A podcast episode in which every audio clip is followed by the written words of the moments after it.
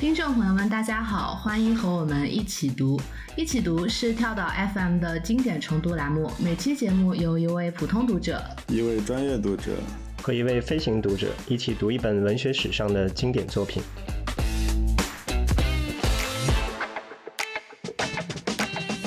卡尔维诺说：“经典是那种每次重读都像初读那样带来发现的书。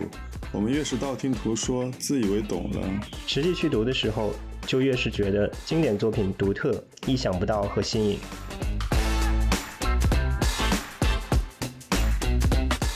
本期一起读，我们选择的是日本作家村上春树的长篇小说《世界尽头与冷酷仙境》。在很多村上迷的眼中，这也是他最精妙、最有魅力，同时也是最具纯文学风味的一部作品。可以说，读懂了这本书，就可以理解村上春树创作中的很多关键问题。我们也很高兴，请到了两位村上春树的忠实读者，来和我们一起重读这本首版于一九八五年的小说。首先是我们本期的专业读者、作家和评论家张定浩老师。各位跳岛的朋友，大家好，我是张定浩。本次来作为飞行读者与大家共读的是编辑 B 站 UP 主渡边。大家从他的名字就可以看出来，他对于村上春树的爱有很深的感情。跳岛朋友，大家好，我是渡边。嗯，那么这期节目也是由跳岛 FM 与上海译文共同策划的村上春树的小说世界系列节目的第二期。最近，上海译文出版社推出了村上春树精装长篇的全新修订版，重新系统梳理一本，搭配企鹅 Vintage 版黑白红封面，带领读者再次领略村上春树的文学魅力。上一期，我们与作家库索电影研究者沈念一起追溯了青春记忆中的村上春树。本期节目，我们就一起潜入村上春树的冷酷仙境，到世界尽头来理解这位明星作家的创作轨迹。那么这期节目之所以会选择《世界尽头与冷酷仙境》作为我们的共读书目呢？当然，首先是因为我本人私心非常喜欢这本小说。另外呢，就是我发现也不止我一个人这么想。开场我就想首先问张丁浩老师，我们的专业读者一个问题，因为之前我看到过你有在一篇文章里面写到说。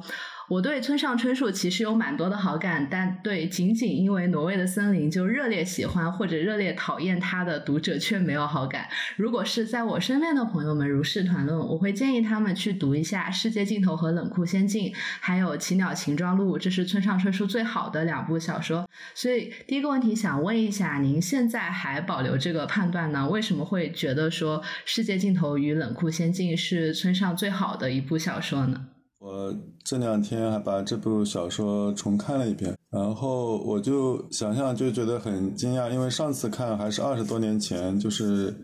呃那篇文章大概是二零零几年写的，但是之前要看这篇看这个世界尽头与冷酷仙境会更早一点。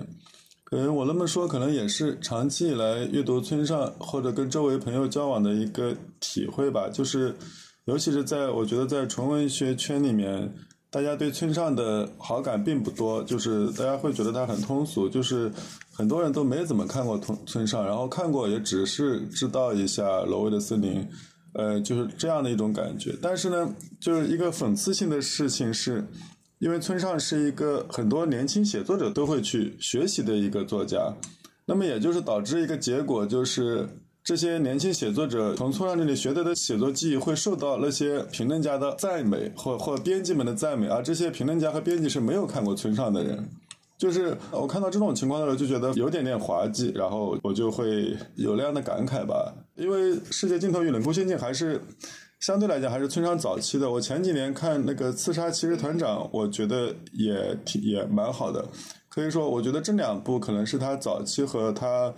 呃，晚期两部很重要的作品，我可能就是这两部，可能我觉得，因为在《刺杀骑士团长》里面提到了一个关于原小说的问题，就是如何呃一个小说家如何对待小说写作这件事情，对于对于艺术创造这件事情的认识，而这个认识是他早期所没有的。但总的来讲，我在重读这部小说的时候，依旧会有一种被打动的感觉，我觉得是蛮难得的一部二十多年前打动我的书，二十多年后依旧能打动我。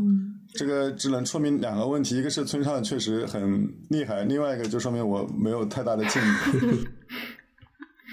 那那渡边老师怎么看呢？对于这个问题，我还蛮好奇，就尤其是比较《世界尽头》和更加出名的《挪威的森林》，尤其是因为你取了这样一个名字，你你会怎么比较这两本书？嗯，我也是同意张老师这个意见的，因为目前村上大概有十五部长篇嘛，在这十五部长篇里面，大多数都是带有奇幻设定的超现实小说，而且爱情这个东西也并不是经常会作为村上的第一主题的。嗯，但是在《挪威的森林》大火之后呢，村上就被很多人当成是写言情小说，甚至是艳情小说的青春恋爱小说家。我觉得你说他是青春恋爱小说家，还不如说村上是奇幻小说家可能更合适一些。而《世界尽头》和《冷酷仙境》，它的设定就是一半奇幻，一半科幻。那如果单就这两本相比，问哪本更能体现村上的风格，那肯定是后者。我个人读《世界尽头》也是差不多过了二十多年又重读，嗯，这次重读呢，我还是觉得，嗯，还是觉得写的蛮好的，但是可能并没有。当初那么受震动了吧？啊，会有一些变化，会有一些变化。嗯，那这么看来，感觉就起码就这本书而言，它还是符合我们这个节目开场提到的这个卡尔维诺所说的经典作品，应该是每次重读都像初读这样可以带来发现的书这样的一个定义。关于村上春树，呃，算不算一个经典作家的问题，我们留到这个节目的最后再去谈。那这里我先来为听众朋友们介绍一下《世界尽头与冷酷》。《仙境》这本书，它是采取了村上春树标志性的这种呃双线交叉的这样的一个情节的推进模式，由两个似乎完全不相干的故事情节组成。这个小说一共有四十章，那单数的每一章都是冷酷仙境的部分，双数的每一章都是世界尽头的部分。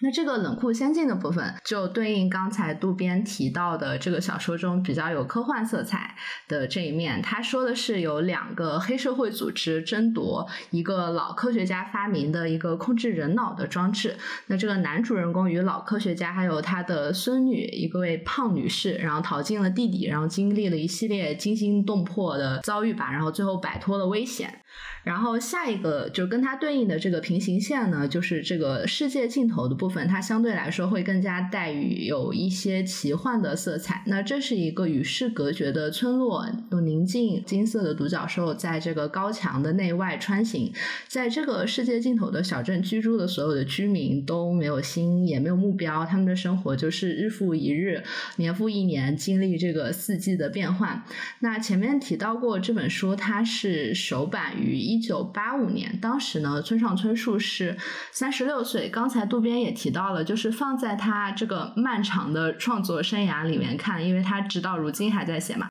世界尽头》算是他的早期作品，也就是说，还是属于他比较符合我们刻板印象里面的村上春树写的那种都市小说，有一点奇幻风格的。那在世界尽头与冷酷仙境之后，再经过一本对于村上春树来说其实不是很典型的《挪威的森林》，他的长篇小说后面一本就到了《五五五》以及后来的这个《奇鸟形状录》。那从这几本书开始，村上的写作就转到了一个可能相对比较符合所谓的纯文学口味的。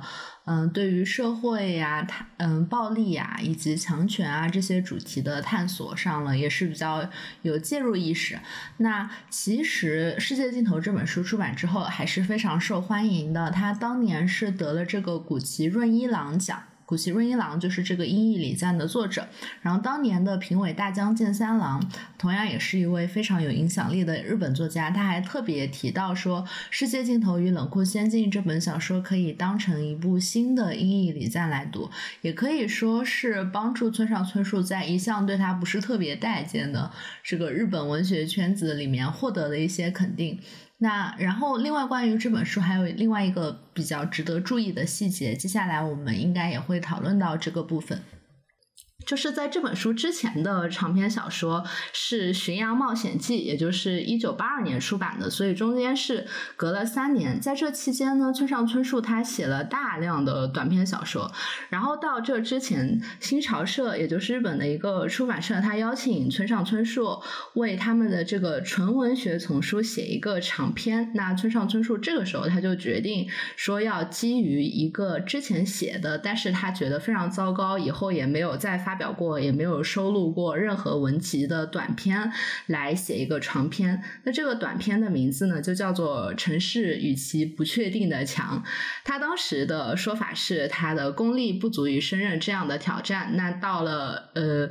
一九八五年的时候，他就觉得 OK，我可以来试试，就在这个基础光下上，就写出了《世界尽头与冷酷仙境》。那现在我们都知道，到了二零二三年，他又有一本新作，这个长篇小说名字还是《城市与其不确定的墙》。那这部分也是非常有意思的，我们在这期节目的后半部分应该会聊到。那我们就回到《世界尽头与冷酷仙境》这本书好了。那我这次为了准备这期节目，我也是按照顺序来重读了。呃，上海译文出版社这次的这个新版嘛，那我从它最开始的《且听风吟》读起，一本一本读下去，我最大的感觉就是 村上春树笔下的主人公都是一类人。都是同样的男性角色，然后我们之前讨论的时候，大家好像也都颇有同感吧，所以我就想请问两位，如果用三个词来概括村上春树的典型男性主人公，你们会怎么选择？那先听张老师来聊一聊。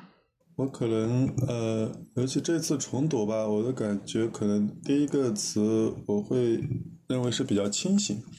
就是是一个是一个特别清醒的，他知道自己在做什么。他即使是陷入虚无当中，他也知道自己陷入在虚无当中，就是他。清醒的知道自己的每一刻的状态。我们看他，他即使是一些非常抽象的事情、非常玄虚的思考，他都可以用文字把它表述出来。这种就是他的理念，他的头脑不是一个混乱的头脑，他是一个即使是有很多的复杂性，他尝试着用清晰的方式把它表达出来。所以我觉得他的是一个非常清醒的人，这是第一点。第二点，我觉得他是一个有好奇心的人，他会关注很多生活的细节，就很多的跟他不一样的人。即使在他生命只有最后一天的时候，他也会依旧会关注到很多完全无用的东西。对于那些无用之物，对于那些跟自己的规则之外的，就是他经常里面说到世界有其他的规则，世界有各种各样的规则。他会对每一种人都保持好奇心，我觉得这种好奇心特别吸引人。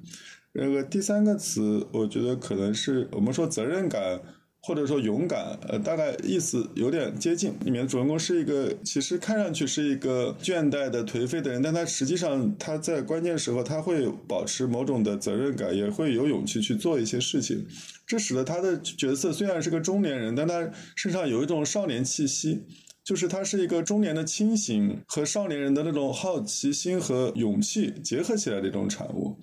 嗯，所以我如果三个词就是清醒、好奇心，还有责任感。我没有想到张老师选出来的词都是一些描述性格特征的词，因为我第一印象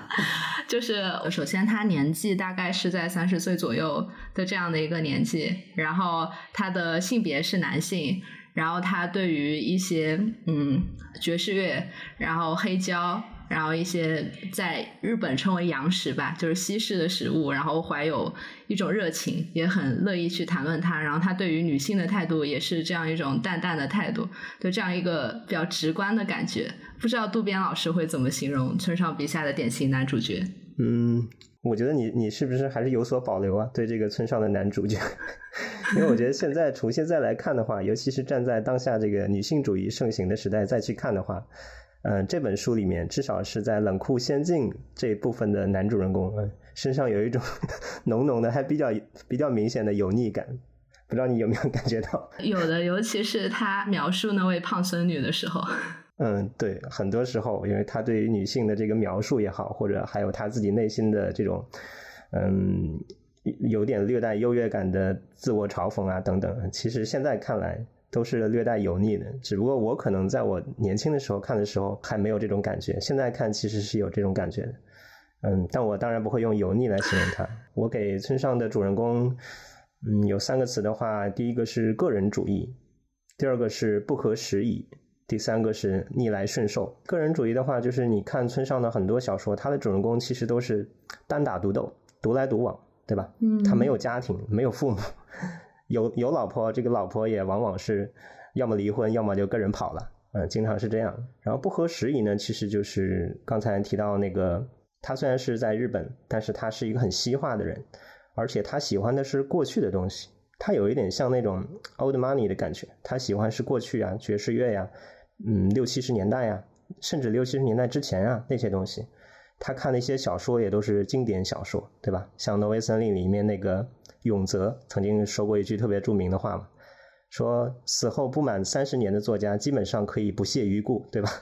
他就是会喜欢这种以前老的经典的东西，然后对现代社会呢，或者说对他所处的现实世界啊，往往是采取一种比较抗拒的姿态。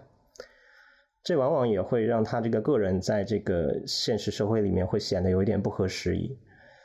但是他的这种不合时宜，有时候又会变成他的一种姿态很多女主人公就会被他这种姿态 所着迷。另外一点，逆来顺受，这也是很明显的。村上的主人公你会发现，他们好像并没有主观能动性，他很多事情很多时候都是被动找上门来的。嗯，不管是这个主动找上门来的倒贴的女孩，还是主动找上门来的这个黑社会反派分子啊。或者是主动找上门来委托他一些做奇奇怪怪工作的，嗯，这种事情等等，就是都是他在家里面坐着等，然后就会有故事不断的发生到他身上来。然后当他遭遇到一些不幸的时候，他也并不会去反抗，他更像是一个特别情绪稳定的，怎么讲，无所谓主义者，就什么什么东西，只要说没有涉及到生死啊，他都觉得啊无所谓。他都会保持一种距离感，就是也不去愤怒，对吧？也不去过度悲伤，特别的 peace 啊，peace 到让人觉得有一点麻木。所以这种时候其实有一点逆来顺受的感觉。嗯，其实这个。被动的感觉也是我对于村上的主人公一个，就是他在性格上，我觉得一个比较突出的特质。然后还有一个比较有趣的是，这个逆来顺受似乎和刚才张定浩老师提的这个责任和勇敢是反着来的。一个人怎么可以又逆来顺受，又很有责任，也很勇敢呢？我想问一下张老师怎么回应这个问题。呃，我觉得这个，嗯，其实也不矛盾吧。就是他不主动去做一件事情，但是如果事情临到自己头上，他也会去勇敢的去去承担和接受吧。就是他不主动惹事嘛，然后但是呢，事情来了，他也没办法，就是这样。他有一点像那个硬汉侦探，就是雷蒙德·钱德勒笔下的那个菲利普·马洛。菲利普·马洛有一句特别著名的台词嘛，就是“我是一个私家侦探啊，虽然这一行并不景气。”但是我有我的底线和原则，就是他在做一件呃，在别人看来可能不那么有进取心的事情，但是他仍然有他底线。你只要不触及到我这个底线就 OK，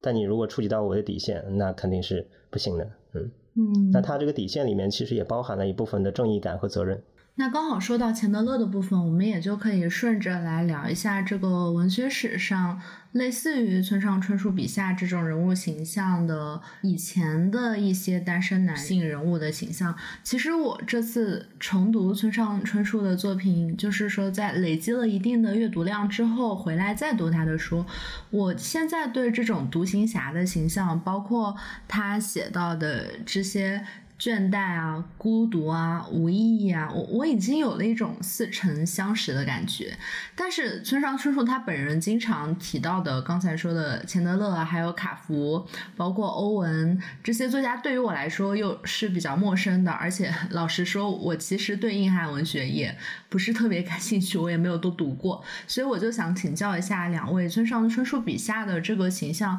他有多大程度上来说是从前人。继承过来的呢？这个我这个问题有点有点很很文学史化或者很学院化，我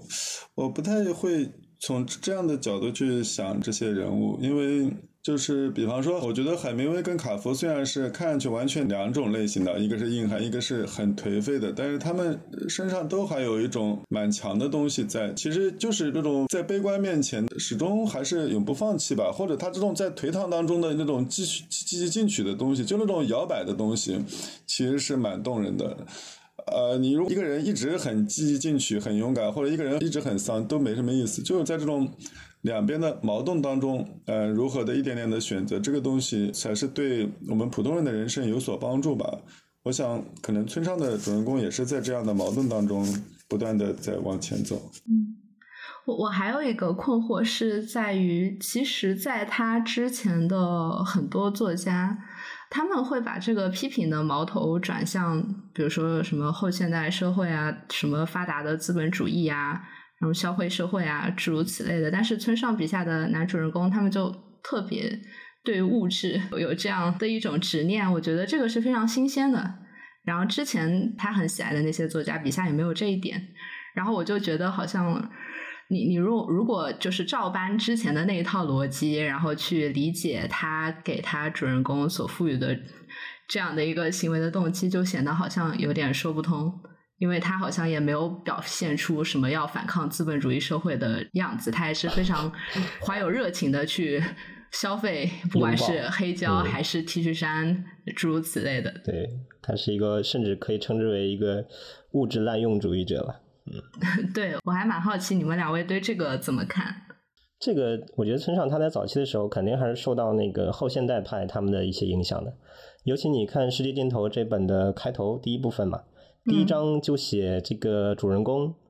冷酷仙境里面的主人公，他在一个电梯里面向上升，然后呢就开始写。写他观察电梯的角角落落，然后观察完之后就开始写自己，自己内心在想什么，自己兜里面装了几枚硬币，等等等等。你发现没有？他在写这个主人公在电梯里面就写了二十二页，他直到二十二页他才走出这个电梯门才打开。这种写法其实是非常典型的后现代派。你像那个乔治佩雷克，我今年刚读了那个重读了乔治佩雷克的一本叫《雾》的小说，嗯，他那个《雾》的小说其实就是这种感觉。他会巨细无遗的用摄像机一样的镜头语言啊，来描绘身，来描绘周遭的一切。就比如说你的房间，他会把房间的每一个地方有什么东西啊，这个东西是什么颜色的、什么形状的、什么材质的，都跟你描述一遍。其实这个就是我觉得村上在这本书时候他想要尝试一种写作的方式。那在这个过程当中，其实就涉及到了一个物质的问题嘛。就是人、物质、消费主义等等。那村上他所在的呃阶层也好，他所处的年代也好，其实都是一个物质特别繁盛的时期。那村上他本人呢，对这种东西，他既是抱有警惕的，同时他也认识到啊，这个东西你是没有办法完全逃开的。那不如就去拥抱它。嗯，其实村上在很多事情上都抱有这样的一个基本的观点，就是既然无法逃脱，那不如尽情拥抱。他不是有一句很有名的话吗？既然人注定要孤独，那不如就去把玩孤独，去享受孤独。大概就是这个意思。这个孤独也可以置换为物质。嗯，至于你刚才说的这个小说的人物啊，其实还是有迹可循的。你比如在他早期的两部作品《且听风吟》，还有一九七三的《弹子球》里面啊，这个时候其实他的主人公。更多的情绪还是一种时代的感伤、青春的怀旧。他的主人公还有那个叫鼠的青年，对吧？他这两个人其实更像是从菲茨杰拉德的小说里面走出来的。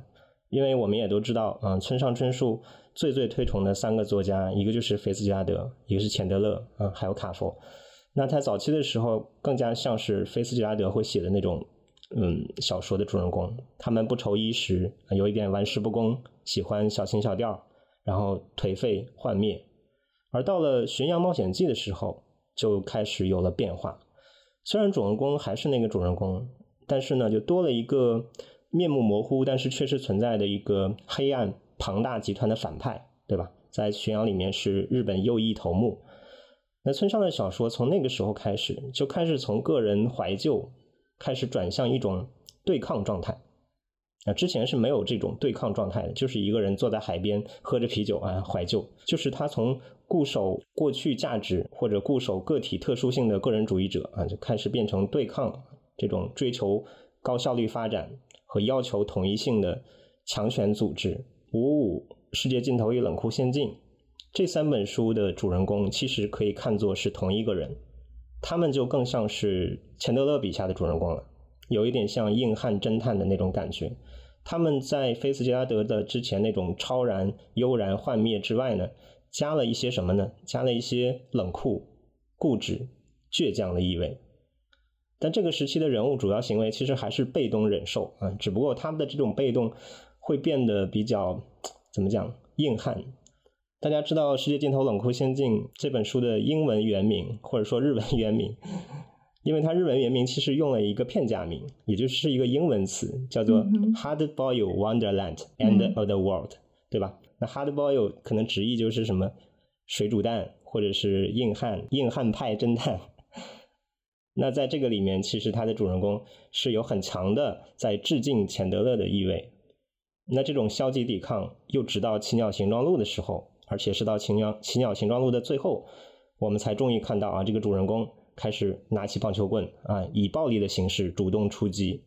所以经常有人批评这个村上的主人公没有变化嘛，他其实是有变化的，只不过这种变化比较细微或者比较花时间而已。嗯，这是我的一些看法。嗯，就刚才提到乔治·佩雷克的《雾》那本书，那本书我也读过，但是我觉得他。他其中对于就是这个社会包围着我们的各种品牌，然后各种东西，他他的态度和村上还是有一定区别的。然后我我现在对于村上这个态度很复杂，呃，这种复杂的感情，其实我我我老实说啊，就是我以前读村上春树的时候，我也觉得他里面的这个人物，嗯，非常的完美，就是他有一些不合时宜，有一点酷，然后也很有好奇心，然后碰到事情的时候，他也很有责任。很勇敢，就觉得哦很完美，而且他还会谈论一些不管是文学还是音乐还是什么，然后品味也很好，而且他有一些冷幽默，简直就是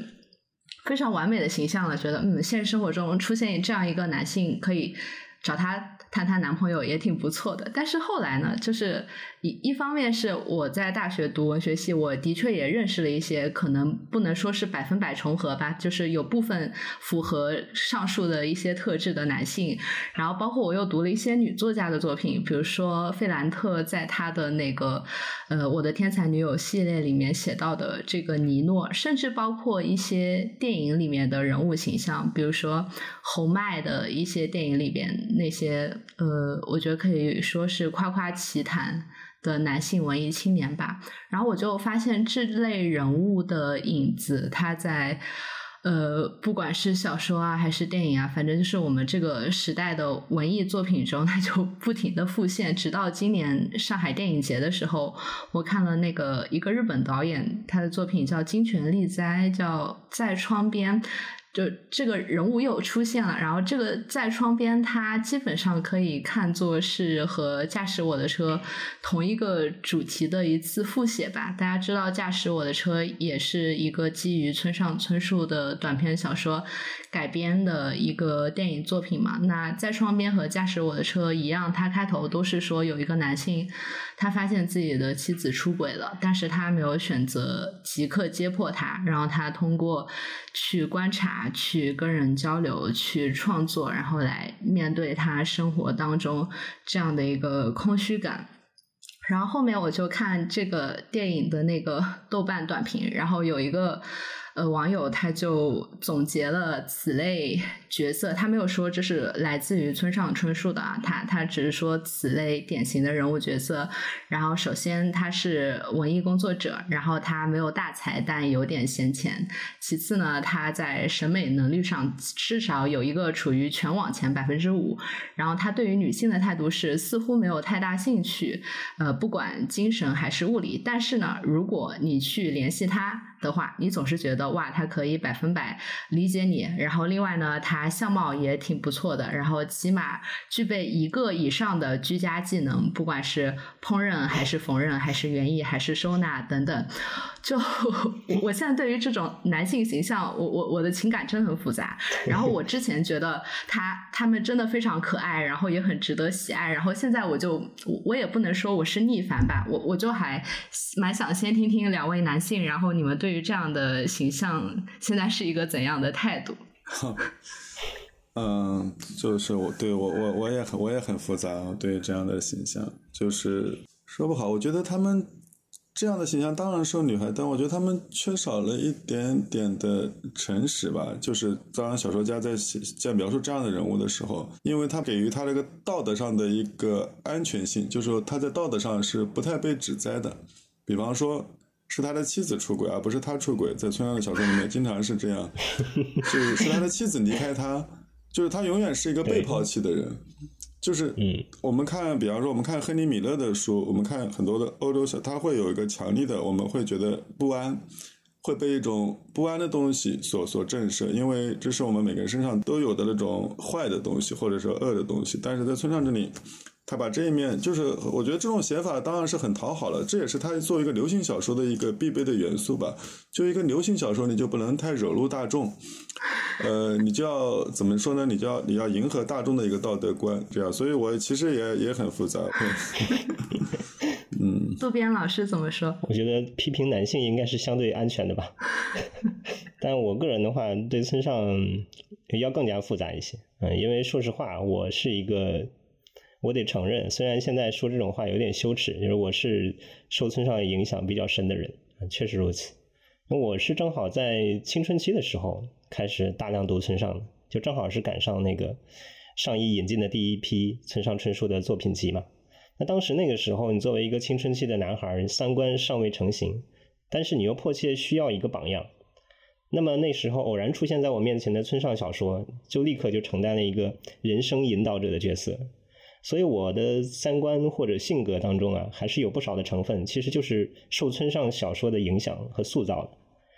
但我觉得每个人从村上那里领受到的东西并不同。后来我也遇到过一些同样读村上的朋友，嗯，他们有些人可能更加喜欢村上小说里的那种感伤的氛围，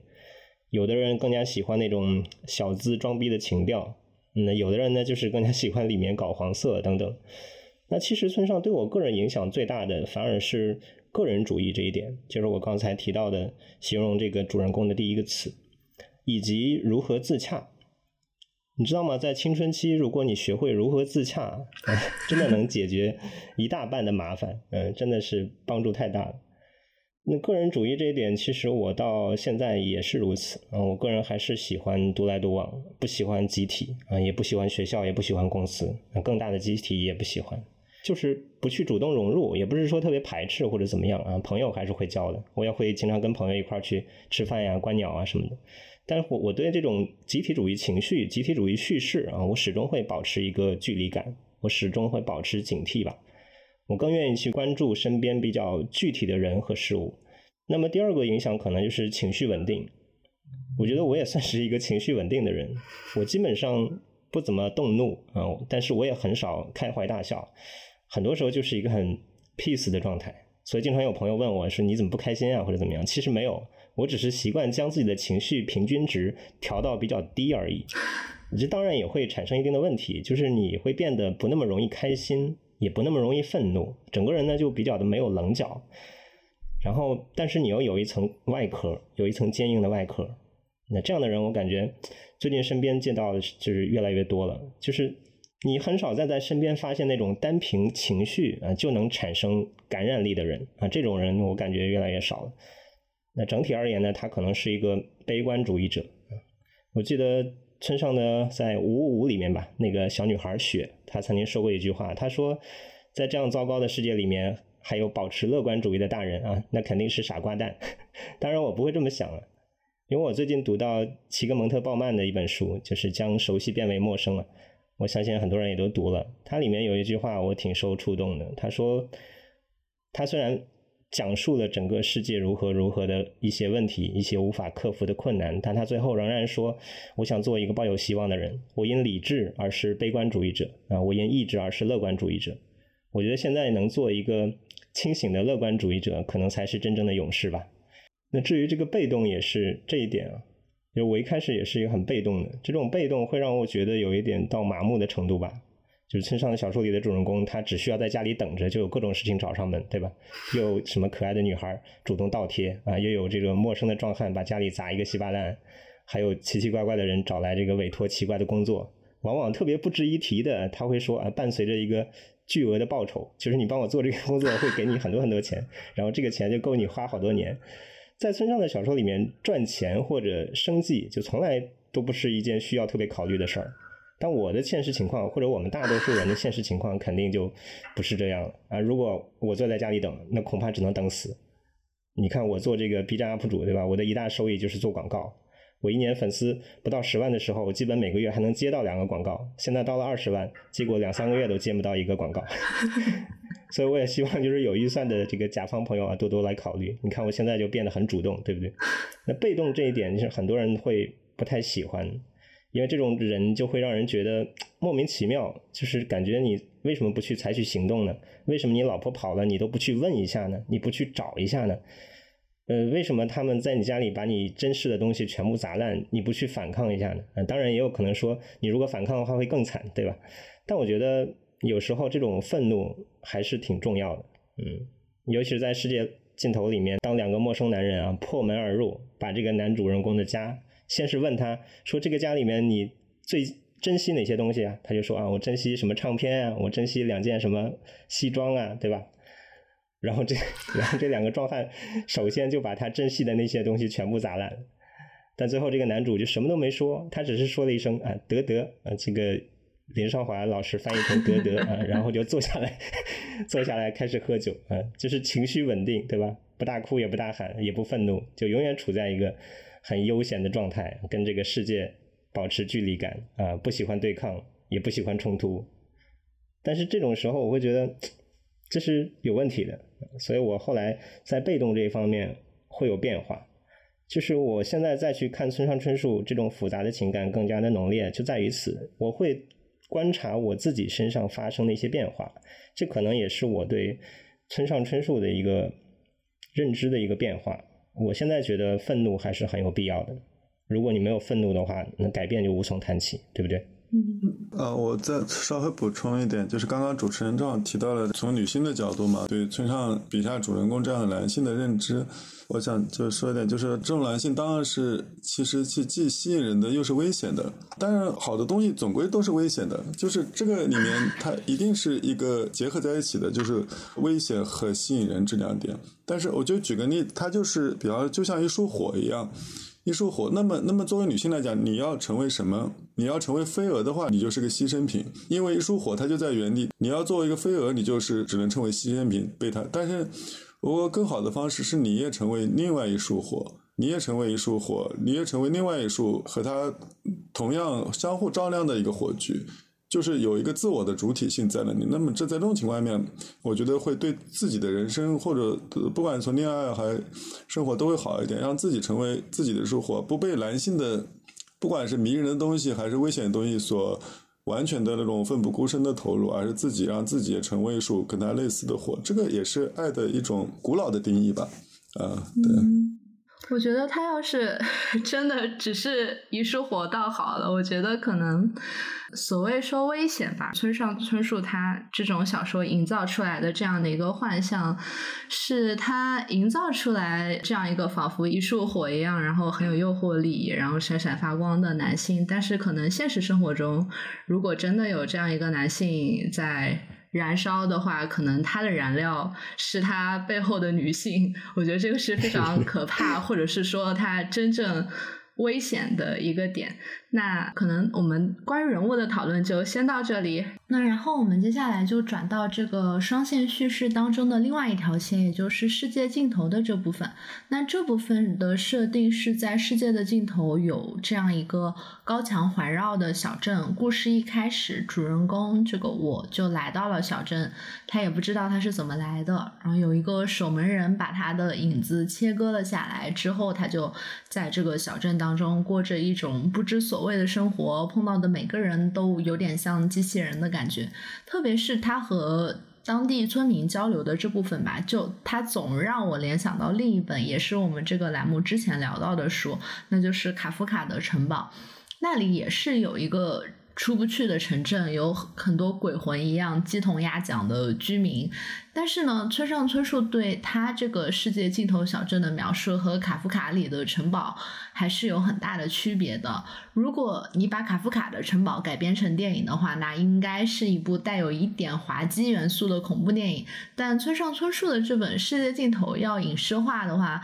我我觉得它会更像一个奇幻片，因为村上对其中风景的描述真的非常的优美，甚至到了唯美的程度。那这种唯美也让我产生了一定的困惑，因为这个小说到后半程的核心议题就是要逃离这个世界尽头的小镇，他把它写的这么美，就。让我觉得他没有倾向性，你到底想不想走呢？其实他不仅对于这个世界尽头了，他对于两个世界的态度都很暧昧。我们刚才提到他对于冷酷意境的描写，也是有很多类似于美食、音乐，然后衬衫和西服如何搭配，秋日的阳光，还有大胃王的美女这样的佐料，不是那种就是像佩雷克写物的时候，他会写这种消费社会里的。这些符号物质的网络会让你窒息的这样的一个感觉，所以我就很想知道他这么写到底是一个什么意思呢？就是他的倾向性怎么样呢？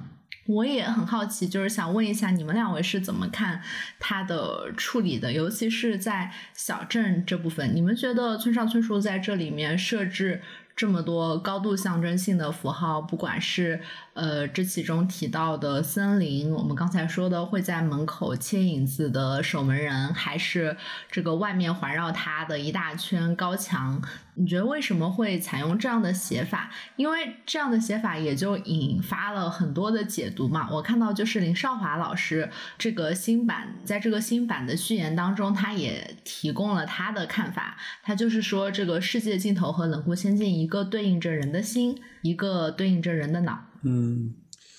啊，对这种对应式的解读，我我也很困惑。遇到这种，我也很不知道怎么说。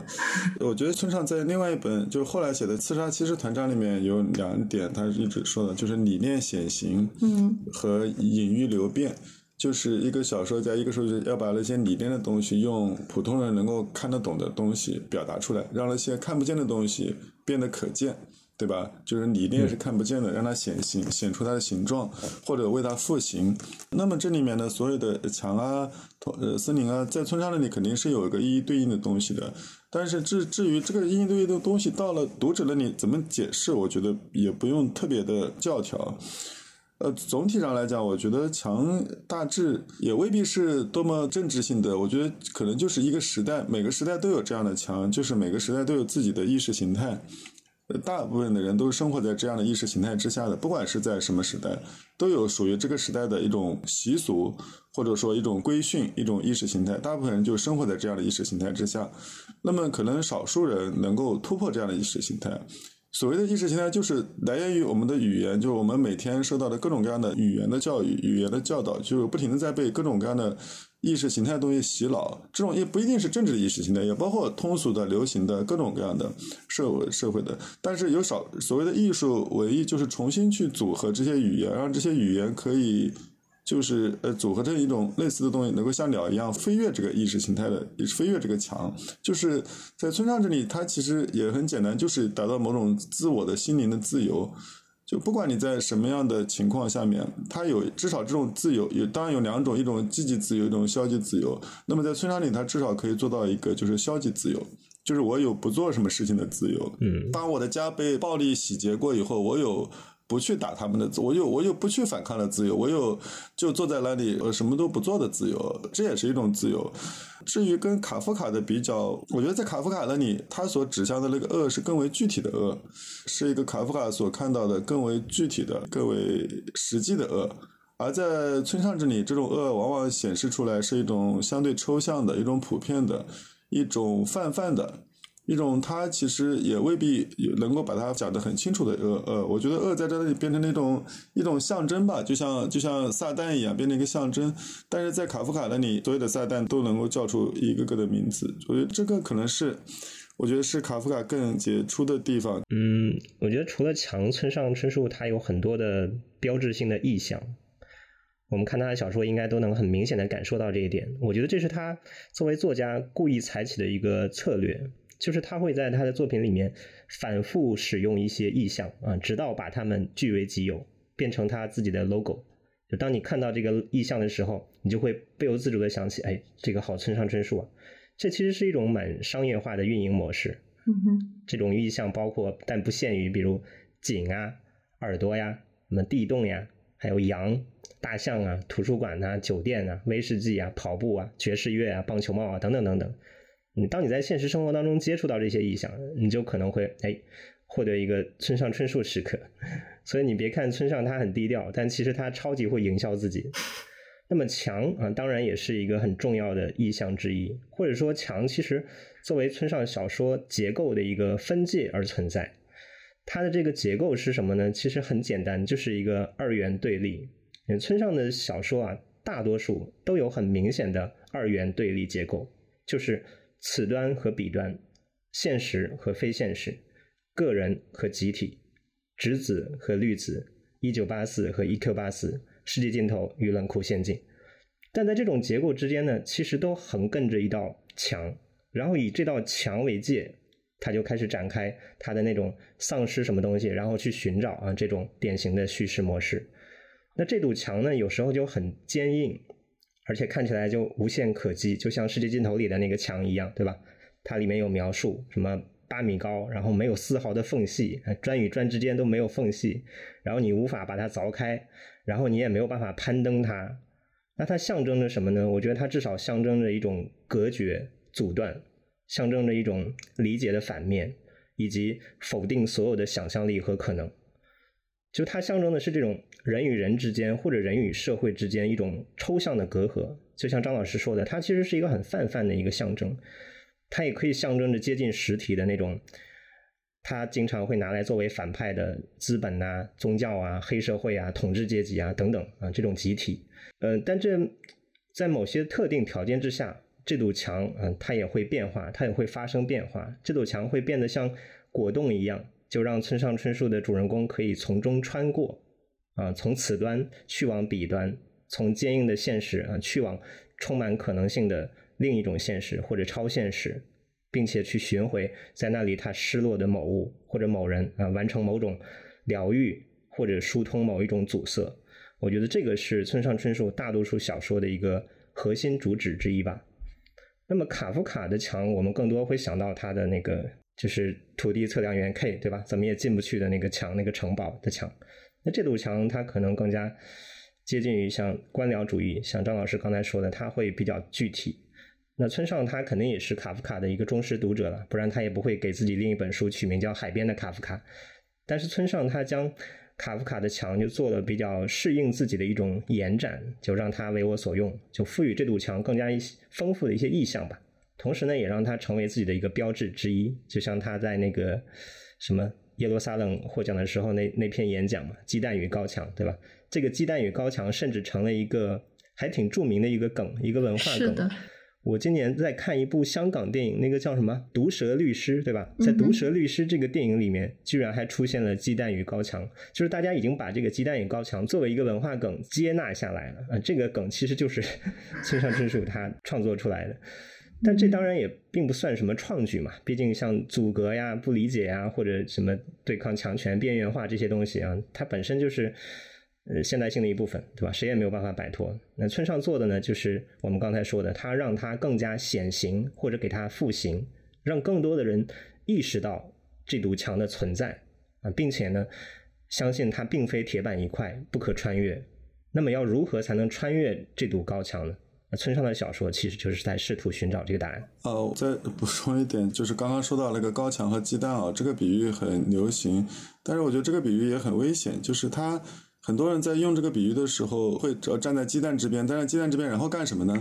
是用这个鸡蛋去砸那个墙吗？就是，然后就站在鸡蛋这边，是意味着要粉身碎骨吗？或者说就把所有的责任交给墙了吗？就是说，因为墙的存在，我就是个鸡蛋了，我就是破罐子破摔了，或者我我就这样了。我觉得这种好像也蛮危险的。其实我理解的，在这个比喻里面，可能还有一层意思，就是说站在鸡蛋这边。是要保护那些鸡蛋，是要作为一个人在站在鸡蛋这边，并不是要把自自己把自己当个鸡蛋一样扔出去，一个不负责任的一个一个一个反社会的态度，而是说如何去培育这些、富裕这些鸡蛋，让他们可以让鸡蛋中间的那些不管鸟也好还是鸡也好，可以孵出来，从鸡蛋中可能孵出一个可以飞越这个墙的一个鸟，是这样一个功能。所以这是一个积极的、肯定的面对一个鸡蛋的作用。啊，如果仅仅是用鸡蛋去撞击高墙的话，我觉得这是一个就特别特别看看起来很英勇，但其实是很无效的一个举动。嗯，在煽动无谓的牺牲了，对吧？这个是不是的？嗯，村上他是在七十年代参与过那个全宫斗的人，对吧？他其实是当时是亲身经历的那些事情，他看到太多这种无谓的牺牲了。他其实绝对不是说大家都要去做鸡蛋，然后去 去撞个粉身碎骨吧？嗯，肯定不是这样的。张老师刚才说的这点特别好，就是如果能在鸡蛋能 这个鸡蛋不行，得是鸟蛋，鸡蛋的鸡不会飞啊。如果是鸟蛋的话，能孵出来，大家就用翅膀呃飞跃这个高墙，我觉得这是最好的办法。就其实你看，它类似于像《挪威的森林》小说里面，对于他那些热衷于参与运动的同学的描写。也可以大概看出来，他本人在真实面对墙的时候，他比较鼓励采取一个怎样的态度？的确不是以卵击石啊，就是把自己当鸡蛋直接往墙上扔的这样的一个态度。那关于这个墙，我们刚才节目开头的时候也提到了，呃，他今年新出的这个新作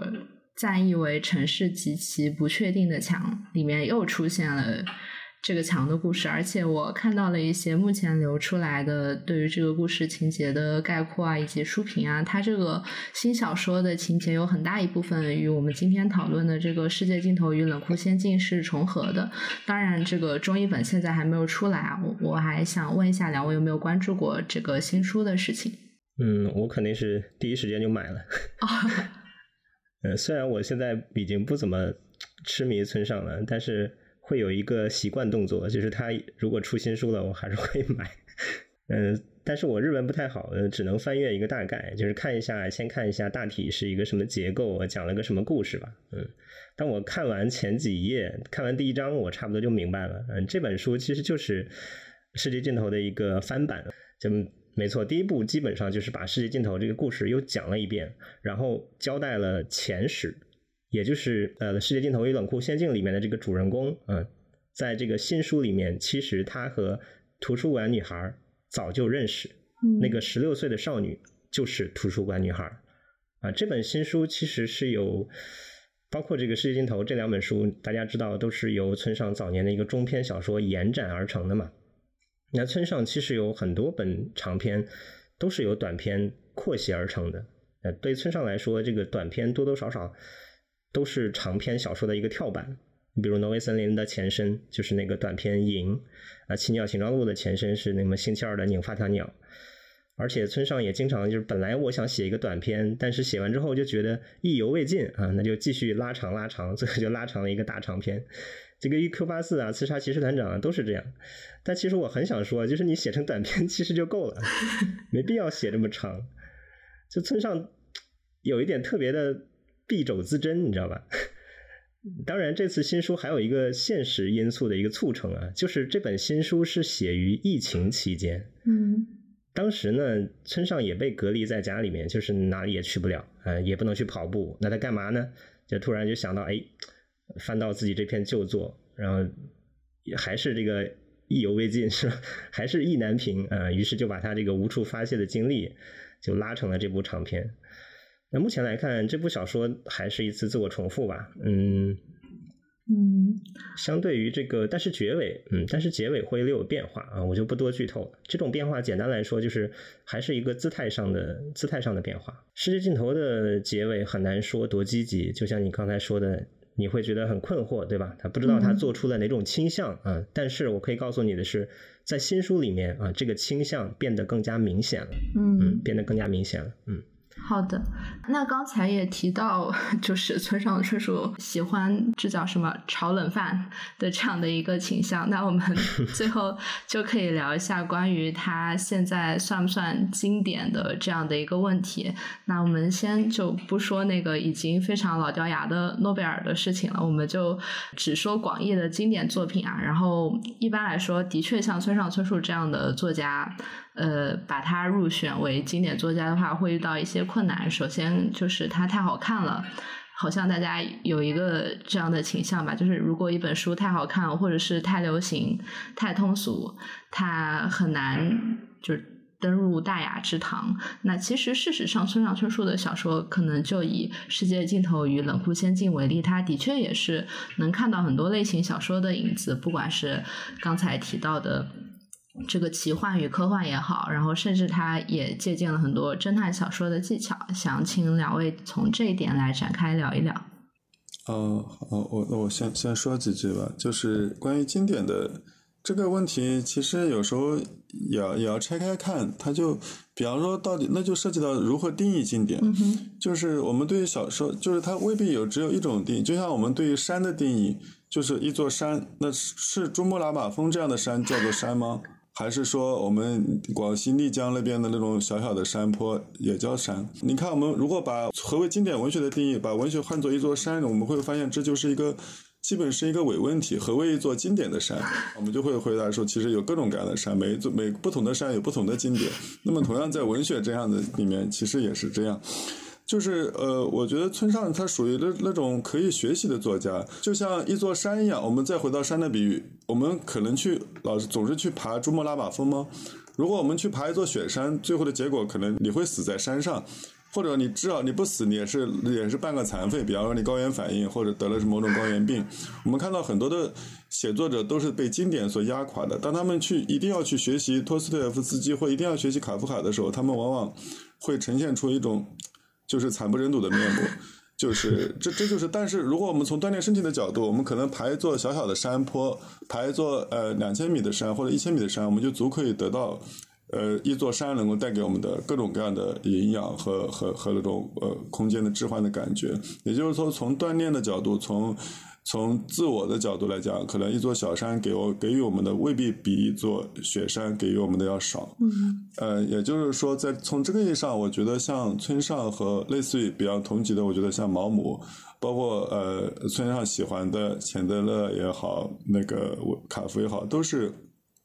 都是很值得学习的，他们是作为一个一个写作者可以从中学习的一个一个经典作家。我觉得这样的经典作家也很重要。就是我们如果只是盯着最好的、最高的那些山峰学，其实你很多时候会丧失自我。这个也不不仅仅是在小说上面，诗歌上也是这样。我记得以前啊。包括艾略特和奥登，他们都是从一些二三六诗人那里获得最初的声音，从二三六诗人那里找到最最自己最初的资源和营养。这个我觉得其实是是蛮重要的。所以说，就是怎么看经典，就是不能有一个简单的一个等级制的或者势力新的这种呃一二三四的这样排，而是要一种多元化的看待经典，然后找到自己最适合自己的一个经典。嗯。张老师更多的是从想要写小说或者说创作者的角度来谈的，可但是可能对于就没有写作理想的普通读者来说也是一样的。那渡边老师的看法呢？嗯，那就是说到经典，我们就会提到卡尔维诺，对吧？他在 《为什么读经典》里面那个著名的定义，就是经典是那些你常听人说我在重读，而不是我正在读的书。那读者有没有去重读一本书的欲望？我觉得这可能就是判断这本书价值的一个可靠标准。嗯，那么有多少人愿意去重读村上的小说呢？如果有足够多的人会去重读，并且在读后仍然能有新的收获，那我觉得至少对这些读者而言，村上就是经典的。那对我个人来说，我我在年轻时候确实重读过很多遍 村上春树，但现在回头看太浪费时间了。我现在也。很少再重读了，只是偶尔会看一下他的短篇。就像刚才张老师说的，村上他的很多写作、很多他小说，确实是很值得去学习的。比如我最近重读了他的一个短篇，叫《眠》啊，也翻译成“睡”。嗯，他就写一个晚上不用睡觉啊，第二天也不困的一个女人。这个故事我重新看还是很喜欢。那我们刚才聊到村上他的一个经典性的问题，其实很多人会诟病他的一点就是。重复性太高了，他的重复性在创作者里面可能仅次于 Woody Allen。他曾经也尝试过转型啊，你比如像《天黑以后》，嗯，就是完全失败。然后《E.Q. 八四》呢，他也想尝试，但还是失败。于是呢，他在《刺杀骑士团长》的时候，他就非常识时务的，哎，又完全转回到自己的舒适区里来了。这说明他对自己的局限性是有很清晰的认知的。而且在这次啊新书的这个后记当中，村上春树也非常坦然的就引用了博尔赫斯的一句话，他拿博尔赫斯来给自己背书啊。他说，博尔赫斯说，基本上一个作家一生所能真挚讲述的故事数量很有限，我们能做的也就是用不同的手法、不同的形式来重写这些数量有限的主题。那么这个反复重述的过程有何意义呢？嗯，村上就说。真实存在于不断移动前进的表象，而不在某个停滞的静止状态。所谓故事的精髓就在于此。所以，我这一点我和张老师的意见相同，就是我觉得村上他的经典性啊，可能跟我们所说的卡夫卡呀、老陀呀这些严肃经典有所不同，它更像是一种新经典或者是 轻经典，嗯，比较轻的经典。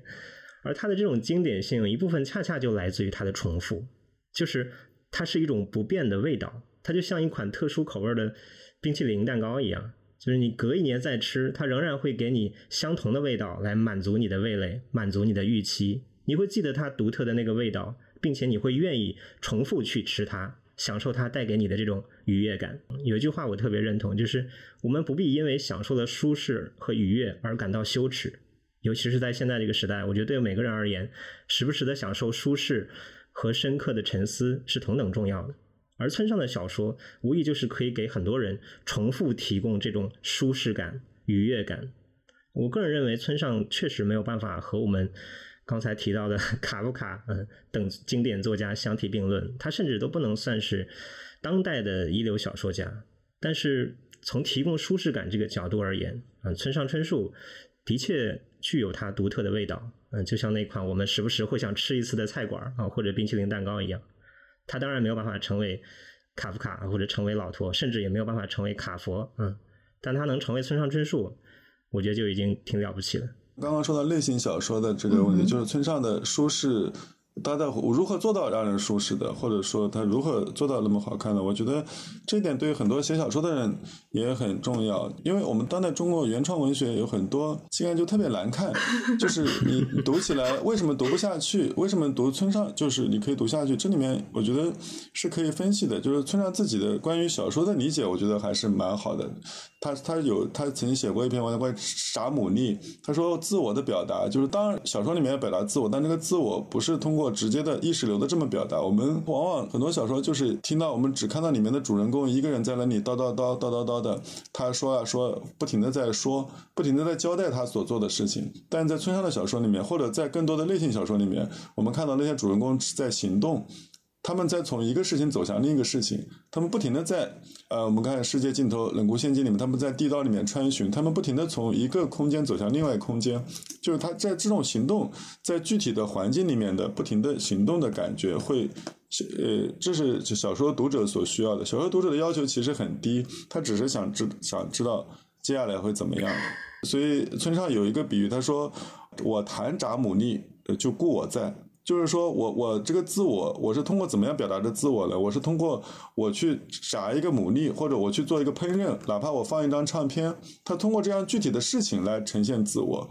这个自我就是他通过，这是让读者自己通过他做的每一件小事情来，来在读者那里自然会呈现出一个他的字，而不是说一个主人公一直在说我是怎么样的一个人，或者我想干什么，我想干什么。这个主人公一直在行动，但这种行动，它跟一般的类型小说的差别在于，它会吸收很多抽象的东西在里面。很多的简单的类型小说，我们只看到一个就是具非常具象的一个行动，但是在村上那里，他会把很多抽象的理念也转化成行动。我们看到世界尽头的开端。他把那个大脑里面的那种运行，